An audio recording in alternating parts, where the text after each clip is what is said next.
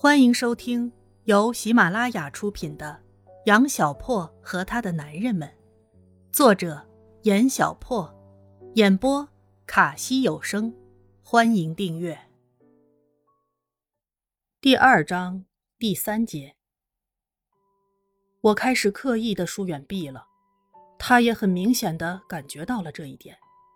从我上课时候无意的扭头撞上他远远望过来的。专注呆滞的目光中，可以体会得出他对我充满了无限的不解与哀怨。我从来都没有问过 B 是不是喜欢我，我压根儿也不想搞明白 B 是不是真的喜欢我。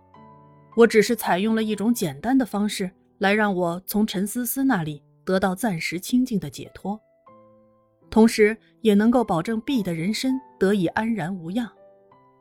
我的自作聪明。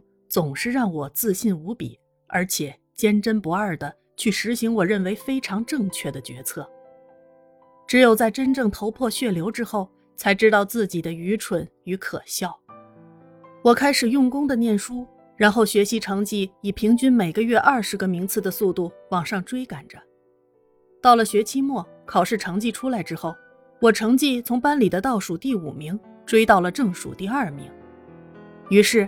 我心满意足地捧着学校专门为我颁发的神速进步奖去了文科班。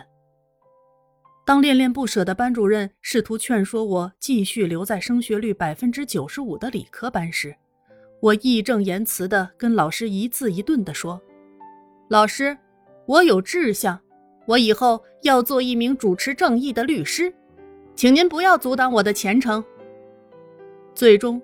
我这位可爱的老班，在我的学期末操行评语上写道：“该生有志向。”当然，我承认我说了谎。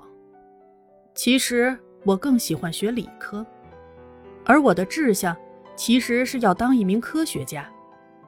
我三岁的时候玩火柴，差点烧了房子。之后，面对老妈的质问，我就是这么回答的。在选择了文理科之后的一个课间。B 无比严肃地走到我的面前。杨小破，你为什么报文科？声音跟他的眼神一样呆滞。我想了一下，说：“我一直暗恋的一个帅哥报了文科，我准备誓死相随。”哦，知道了。B 毫无表情地走开了，我的心一阵子发紧。从小到大就教育我们不要撒谎，想不到随着年龄的增长，我们不由自主的开始撒谎，而且一发不可收拾。文理分科临别之际，老班专门提议举办一次欢送晚会，送给即将进入文科班的老同学们，以纪念我们曾经一起并肩作战的日子。大家无不高声欢呼，齐声叫好。晚会那天，B 跟阿瓜。还有木仔三个人，穿着不知道从哪里搞来的皱皱巴巴的绿军褂，脸上涂了乱七八糟的迷彩，头上用彩色喷雾各自在头顶喷出了红色的 B Y E 三个字母，惊艳登场，引起尖叫无数。当晚，他们一人拿着一把破扫帚，声情并茂地为大家演唱了《一无所有》《新长征路上的摇滚》《一块红布》等。很多脍炙人口的摇滚歌曲，声嘶力竭的，唱的大家也都心潮澎湃的。台上专心唱歌的 B，一脸的专注，一脸的认真，俊美、干净、一尘不染。终有一天，他也会为人夫、为人父，跟他的家人津津有味地叙述起当年他在校园里是如何的叱咤风云、挥斥方遒。不过，这些跟我都没有任何关系。晚会进行到快结束的时候，有同学跟我说外面有人找我。我走出去，看到一个陌生的小姑娘，很秀气，不过没什么灵气。你是杨小破，我是苗飞。嗯，怎么了？我一脸不解。我是来看 B 表演的，公交车半路坏了，所以来晚了。那个女孩的笑容很不舒服。哦，我一时不清楚她要说什么。我跟 B 是初中同学，而且我就住在他家楼下。他妈妈很喜欢我，我经常去他家吃晚饭。嗯，很好啊。女孩子好像都很喜欢说一堆毫无用处的话，再进入正题。这一点的确很让人崩溃。我真为我的直率感到骄傲。我经常听他提起你，说你特别厉害，所以我就一直想来看看你。呃，那现在你满意了吧？我实在不知道怎么接话。我很喜欢他，你也喜欢他吗？如果你也喜欢的话，那就是第三者插足。这丫头跟我扯了半天，终于说出重点了。我也确定了，原来 B 的初中女朋友的消息还真是确有其人。你想太多了，我没这个爱好。说完，我没等那女生回话，就扭头进了教室。坐在座位上，想着刚才和那个女生的对话，不知道为什么就感觉到越来越烦躁。于是我啪的一拍桌子，然后只听到咔嚓一声，桌子下的木地板就脆弱的破了一个大洞出来。然后面对全班同学、老师无比讶异的目光与凝视，我羞愧，我紧张，我不知道怎么办才好。于是我抱着头坐在了桌子底下。杨小破，你这是不是给大家奉上一个保留节目？隔山碎地板，准备给我们一个惊喜？傻站在一边的抱抱傻乎乎的为我解着围。是啊，意不意外？开不开心？我立马顺着杆子爬了起来，周围同学愣了片刻之后，便立马鼓掌大叫起来。我也不由松了一口气，装模作样的站起来，扭了扭手腕跟脖子。B 没有鼓掌，向我投来很讶异的目光，我完全无视而过。晚会结束的时候，大家彼此拉着手，说着鼓励加油的话语。马上就高三了。大家都要为了自己的梦想开始新一轮的艰苦奋斗了。我们很幸运赶上人口高峰期，不管做什么都要竞争，所以我们这一代人特别擅长竞争，也特别能经得起失败。在车棚推车子的时候，B 跟在我身后不发一言，只是静静的跟着。我停下来回头看着他，有话要说吗？夜晚的月光照在毕俊秀的脸上，真他妈好看呢。你今天晚上心情好像不太好啊。还没等我回答，苗飞就跟鬼一样的出现在了毕的身边。哈，你在这儿呀？我来的晚了，所以就在这里一直等你呢。苗飞一脸幸福的看着毕，两只手牢牢的挎在毕的肩膀上。像苗飞这样的女孩子，活的。还真是累呀！我笑了笑，冲尴尬无比的 B 挥了挥手，骑上车子，以最快的速度消失在了夜幕里。晚上到家之后，意外却又不惊讶的接到了 B 的电话。苗飞是我从小一起长大的小妹妹，我们之前一直在一个学校，她妈妈跟我妈妈在一个单位上班。说这么详细，是要把你这个妹妹介绍给我吗？我忍不住打断了 B。杨小破，你就不能正经点吗？B 似乎有点生气。那你能用舌头舔到你的手肘吗？电话那边一时安静了很长时间，还伴随着喘息声。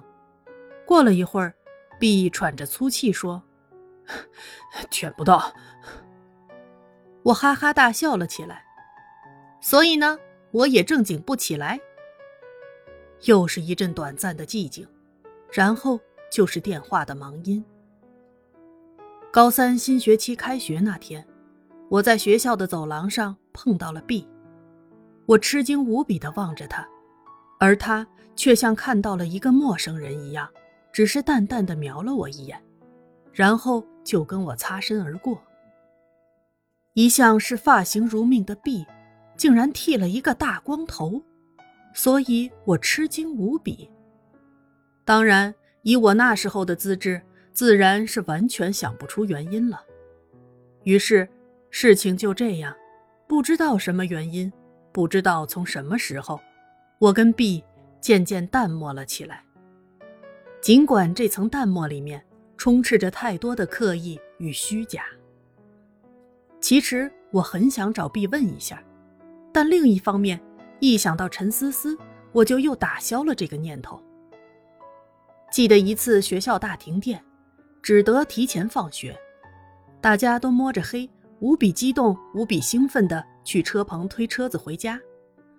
朦胧的月光下，每一张年轻的面庞上都溢满了久违的欢畅与欣喜。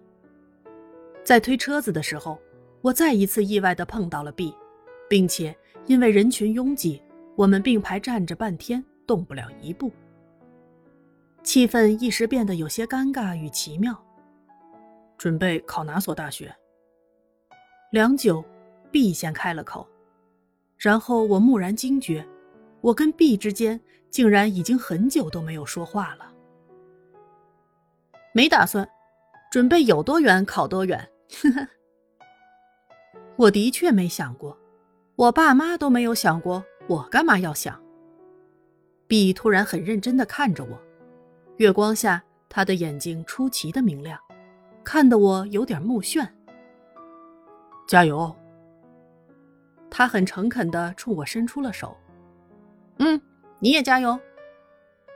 我握了握他的手，心中涌起一阵暖流。他的手很暖，很温润。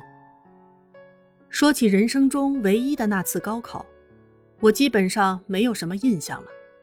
只记得我是出奇的轻松，考完试那天还跟好几个好友在校园里如同观光客一般四处拍照留念，笑得有多夸张就有多夸张。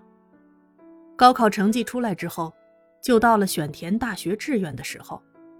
就在我跟爸妈对于我的何去何从展开着激烈无比的家庭讨论的时候，我再一次接到了 B 久违了很久的电话。你报哪个大学？B 的话语竟然透露出了些许紧张。我想去 N 大，我爸说 T 大好，我妈觉得 L 大也不错。我们正在抓阄，但是还没想好游戏规则，所以还不知道结局。你呢？我也没想好呢。你选好了跟我说一声啊，我参考一下。说完，B 就挂了电话。我在想了一个晚上之后。终于做出了一个决定。第二天，我给 B 打通了电话，说我要报 N 大，然后我在志愿表上很沉重地写上了 C 大，一所很一般的大学。我给爸妈的解释是稳妥取胜，好在他俩只要求我能有个大学念就好了，至于念哪所大学，他们并不是很感兴趣。就像我当初要报文科一样，他们一直都支持着他们的女儿的每一个让人难以理解的选择，从来不横加干涉。